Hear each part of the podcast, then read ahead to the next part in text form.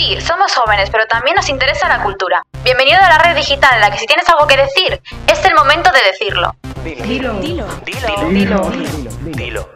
Dilo. Noticias de Dilo. Buenas tardes, es 2 de marzo, aquí Laura Sánchez y esto es Dilo Noticias edición de las 3. El Museo Nacional del Prado da la bienvenida a la mitología clásica. La exposición temporal abre sus puertas hoy.